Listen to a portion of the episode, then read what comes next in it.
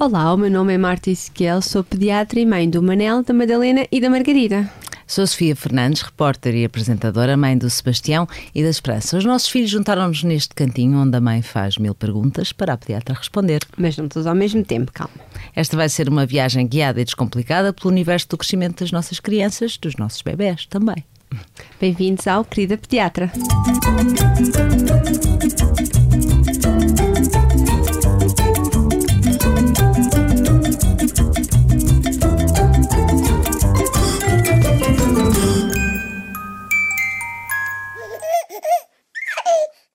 Este podcast tem o apoio do Clube Continente do Bebê. E hoje fechamos a terceira série com, com mitos e vamos aqui falar sobre aquelas, aqueles chavões, eh, alguns verdade, outros mentira. Vamos, vamos, vamos a isto? Sim, eu por acaso adorei preparar aqui este episódio porque de facto é bom desmistificar aqui esta cultura e este eh, é um episódio para os avós e as avós ouvirem.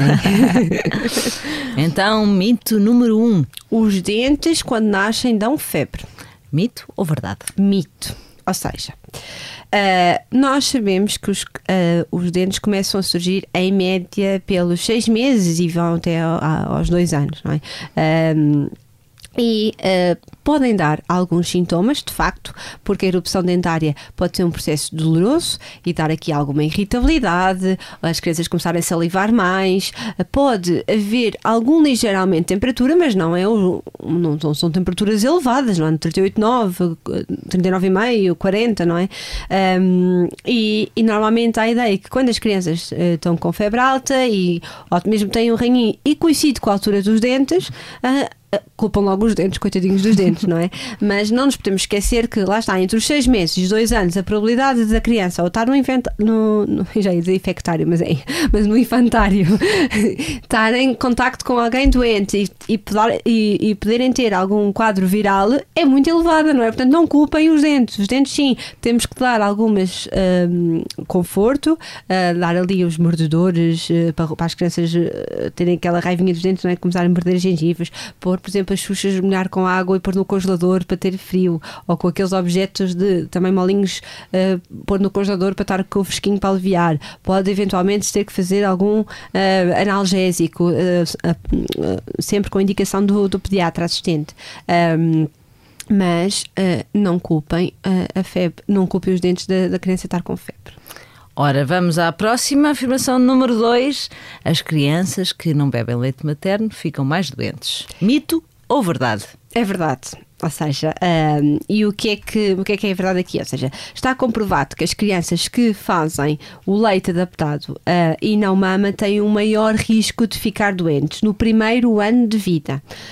Um, isto é explicado pelos anticorpos que estão presentes uh, no, no leite materno e até mesmo uh, que vão, vão sendo produzidos, por exemplo, se a mãe está com uma gastroenterite, não é? Uh, o próprio corpo da mãe começa a criar anticorpos uh, contra a doença da mãe e esses anticorpos são, lá está, mais uma vez, mais produzidos e, e libertados no, no leite materno. E o bebê que está a mamar acaba por ter essa defesa e ter ou um quadro mais ligeiro ou não ficar, não chega a ficar um, doente. Um, e, e, há aqui alguns dados uh, alguns números que é para as pessoas terem um bocadinho a, a ideia que crianças que não mamam têm 3,6 vezes maior probabilidade de serem internadas por problemas respiratórios, uh, em comparação com bebés que são amamentados pelo menos 4 meses. Portanto, isto é, ou seja, ótimo para, para não passar por aquele susto horrível da, da bronquiolite, não é? Sim, até porque uh, o VSR, não é? Aquele nosso vírus uh, que causa muitas vezes, também acaba por uh, ocorrer menos as crianças amamentadas. Mas isto, ou seja, temos sempre que deixar a ressalva que as mães que por algum motivo não é conseguem é amamentar, Sim. não devem ficar culpadas e sentir-se que as crianças vou eu ser a responsável pelas doenças. Não, isto é só para explicar mais uma vez que o leite materno tem as suas vantagens. Portanto, quando as mães estão a pensar por algum motivo se devem ou não amamentar, é só para dar mais uma força. Mais uma motivação. Vamos a outro. Quando o reino da criança é verde, é necessário antibiótico. Mito ou a verdade? Mito. Tantos pais que. Doutora, o reino já está verde. Se calhar é melhor levar um antibiótico. Pronto. O reino. Há toda uma panóplia de cores aqui na.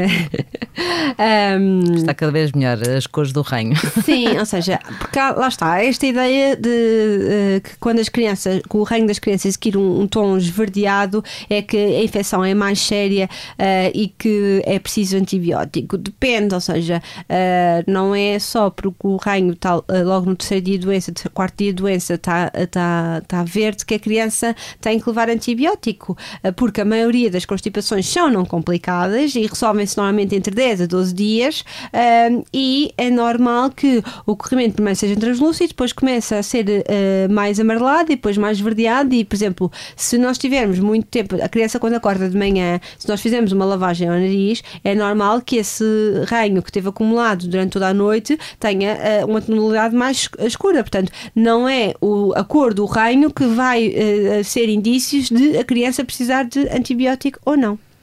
Olha, agora vamos a um mito que, que é assim surpreendente. Tomar vitamina C previne constipações, isto vale para a pediatria, vale para tudo. Mito ou verdade? Mito, mito, mito. Há sempre aquela propaganda da vitamina C. Agora vai começar o inverno, vamos começar todos a tomar vitamina C. Mas isto até tem a ver com, com, com um premiado Nobel, o único que ganhou dois prémios Nobel, o Linus Pauling. Mas porquê que, porquê que toda a gente acha que vamos tomar vitamina C para prevenir as constipações? É verdade, ou seja, isto tudo eh, surgiu porque esse senhor, o Linus Pauling, quando eh, esse químico que já tinha eh, ganho dois prémios Nobel, lançou um livro a falar sobre os benefícios da vitamina C eh, e, e as constipações.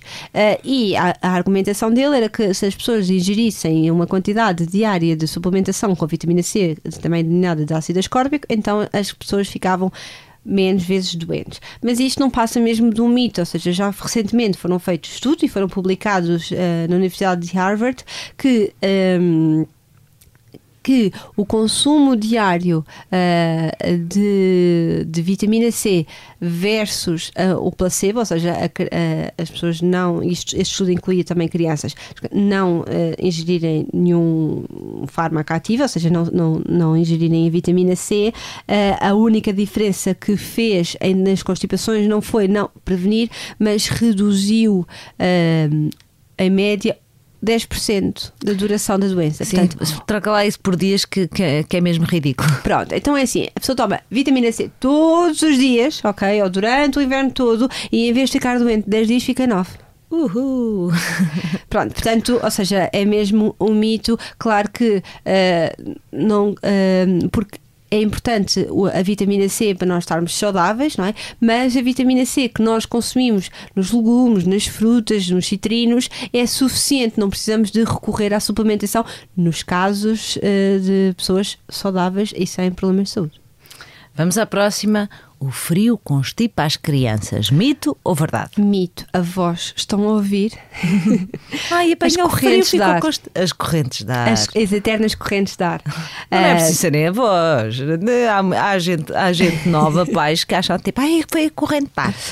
É assim, hum, o frio pode ser desconfortável para crianças, ou seja, ninguém gosta de estar frio, portanto, mas não é o frio em si que causa a- as doenças. O que é que acontece? É no período, no- no- nos meses de inverno, hum, que acaba por haver maior propagação de vírus, não é? Porque as pessoas acabam por estar mais vezes em espaços fechados pela chuva e tudo, e há uma maior propagação. Portanto, não é a, a criança que apanhou frio que ficou doente, mas é se calhar aquela criança que teve num sítio fechado com mais não sei quantas pessoas que tiveram, estavam doentes, então que ficou doente. Portanto, atenção que não é o frio em si, até porque é saudável as crianças estarem abrigadas, mas irem para a rua ao ar livre e se apanhar um bocadinho de chuva, não tem problema, desde que estejam vestidos adequadamente. E até pode ajudar, não é? Eu que tenho, eu que tenho a minha, parece-me como a laringite, o ar, o ar fresco aju- ajuda um bocadinho, não é? Exatamente, na laringite eh, ajuda o ar frio, até que as crianças normalmente melhoram no caminho para o hospital.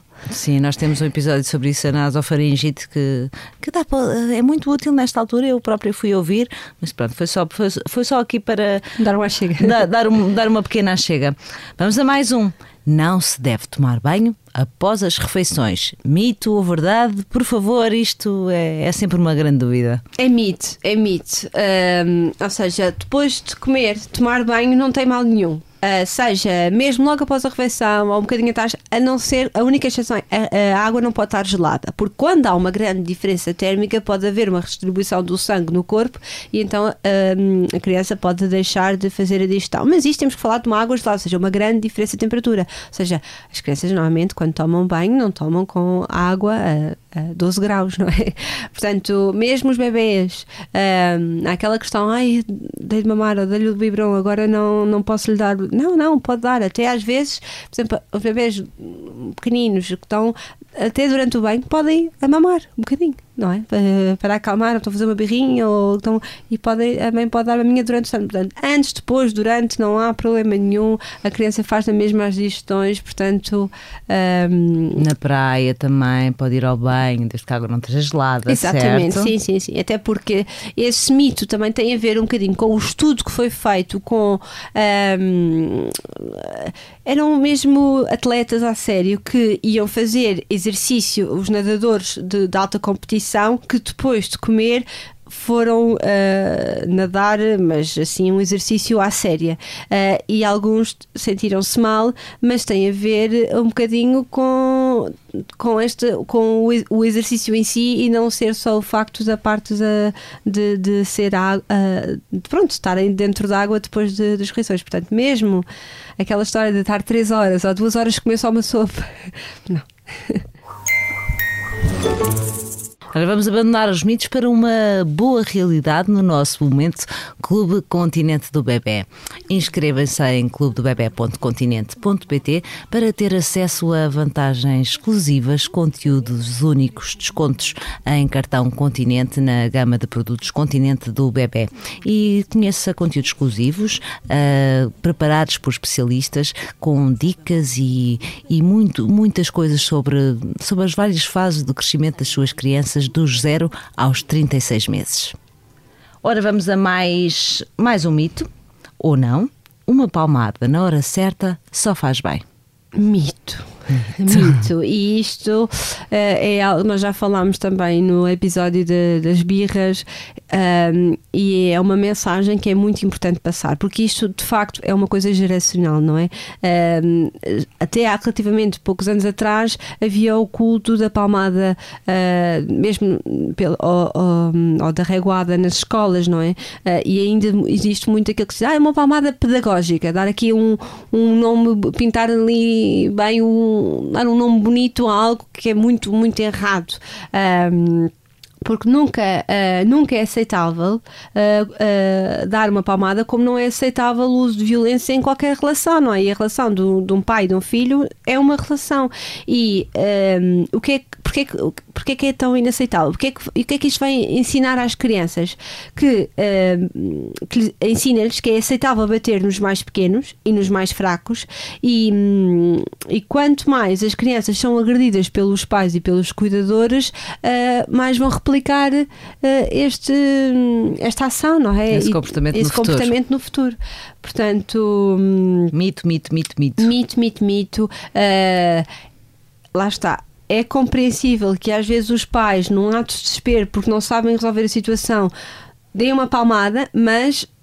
Hum, por favor. Não é uma ferramenta. Não é uma ferramenta. Controlem-se. Não é. Se sentem que estão a perder a paciência, porque de facto às vezes é, é difícil uh, a educação dos nossos filhos e às vezes há momentos desesperantes, mas respirar fundo, às vezes trocar com, com o progenitor ou com alguém, agora lida tu que eu não estou a conseguir, e, mas nunca recorrer à palmada. Mais uma afirmação: os bebés pequenos, quando está muito calor, precisam de beber água.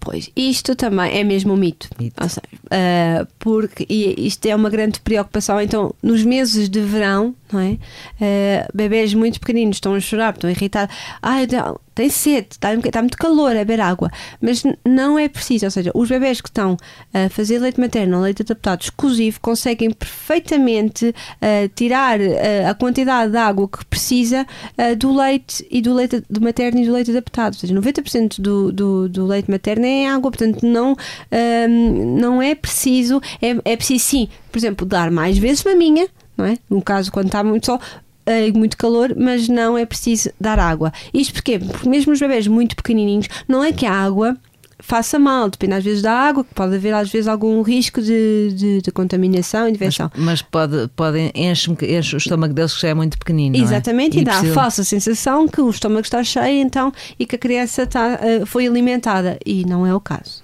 Vamos para a última afirmação. Se o bebê ficar mais do que dois dias sem fazer cocó, é preciso estimular. Mito. Mito. Mito, mas tem assim, vá um ponto que, que é possível, é, é preciso também falar um bocadinho. Ou seja, o padrão dos intestinos dos bebés muda, ou seja, quando os recém-nascidos, eh, os recém-nascidos têm um padrão, um reflexo, que é o chamado reflexo gastrocólico, que assim que comem têm o reflexo logo de, de, de fazer cocó. E isso nós às vezes vemos ou logo depois da refeição, ou mesmo de- quando estão a mamar, eh, ouvimos logo o, o barulhinho dos intestinos a funcionarem. Ahm, e, portanto, eh, o número de dejeções muitas vezes é, é É maior. 8, 10 vezes, mas há, lá está, recém-nascidos que têm menos eh, número de dejeções e mesmo eh, lactentes, por volta de um mês, também dois meses, começa a moderar o padrão, as crianças começam a ficar eh, às vezes dois, três dias sem fazer cocó. E desde que a criança não esteja desconfortável, não esteja com grandes cólicas, não esteja dor associada, não é preciso, é mais estimular ali a parte da barriguinha, fazer uma massagem no sentido dos pontas do relógio, com as perninhas e não tanto ir à estimulação, não ir àquele culto, ah, põe o cotonete, ou põe o termómetro, ou põe a cânula do, do bebê gel e ser mais a parte da massagem ah, e ter um bocadinho de paciência, até porque o leite materno pode ser totalmente absorvido, portanto a criança pode, num, num pico precisa um bocadinho mais de, de- de crescimento e de, e- e de agarrar mais o leite materno, pode ficar 3, 4 dias sem fazer cocó. E está tudo bem.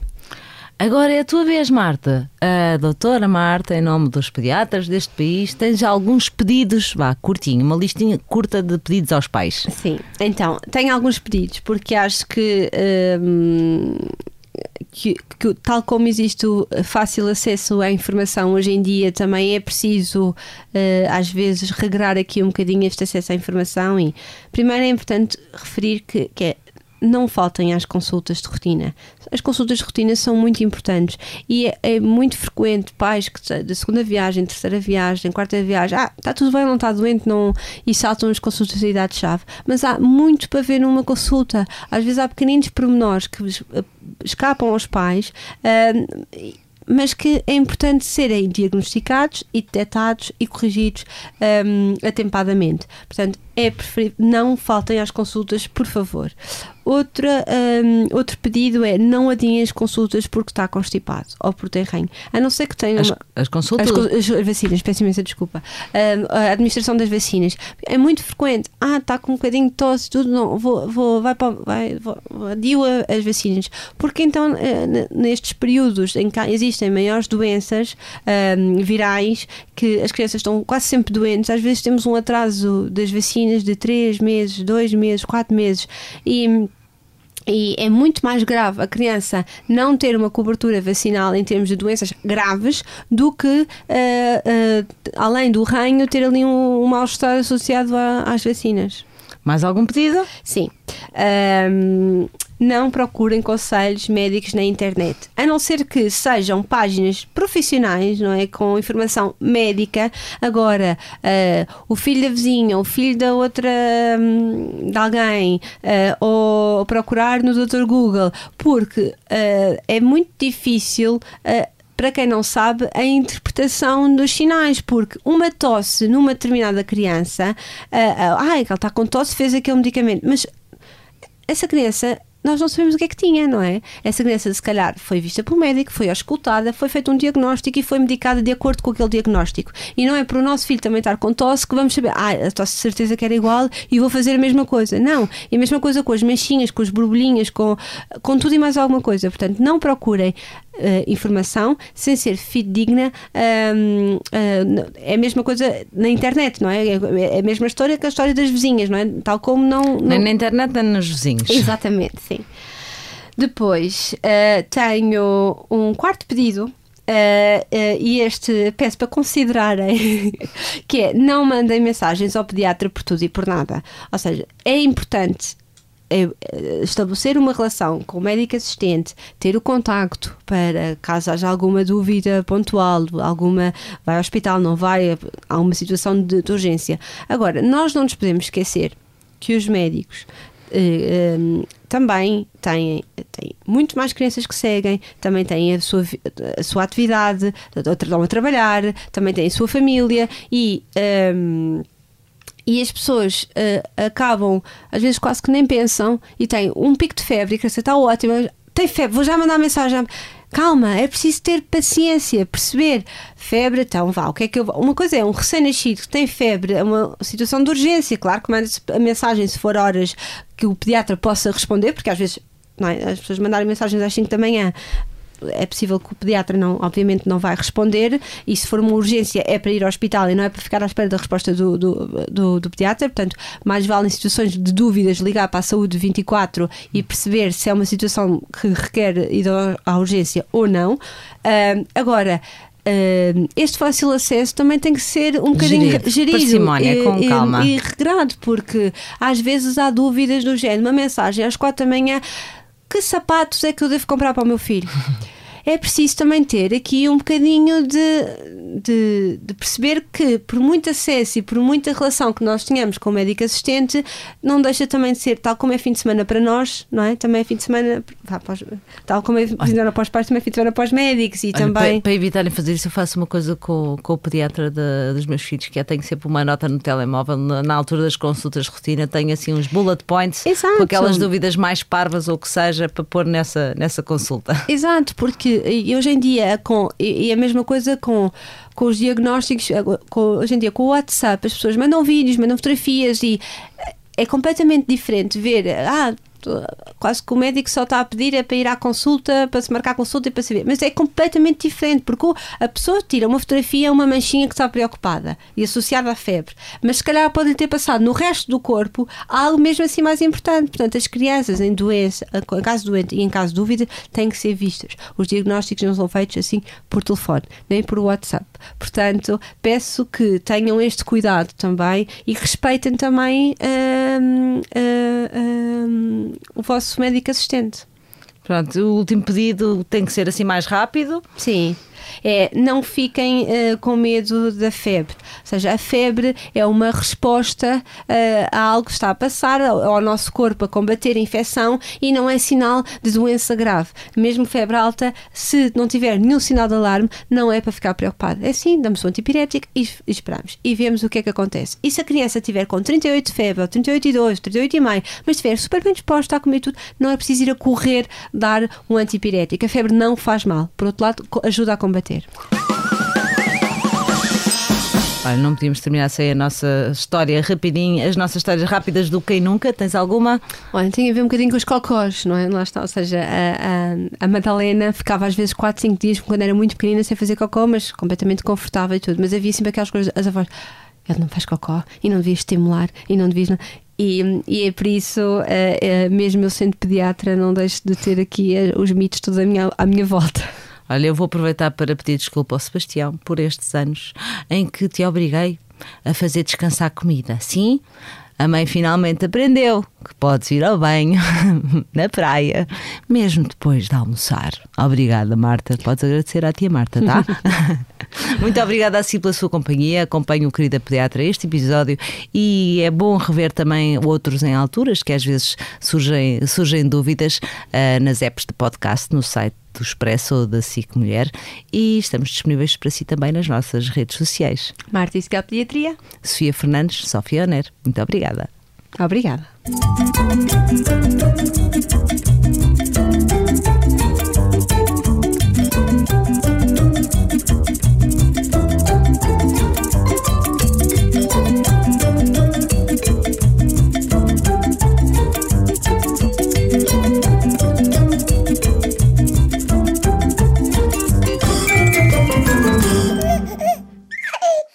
Este podcast tem o apoio do Clube Continente do Bebê.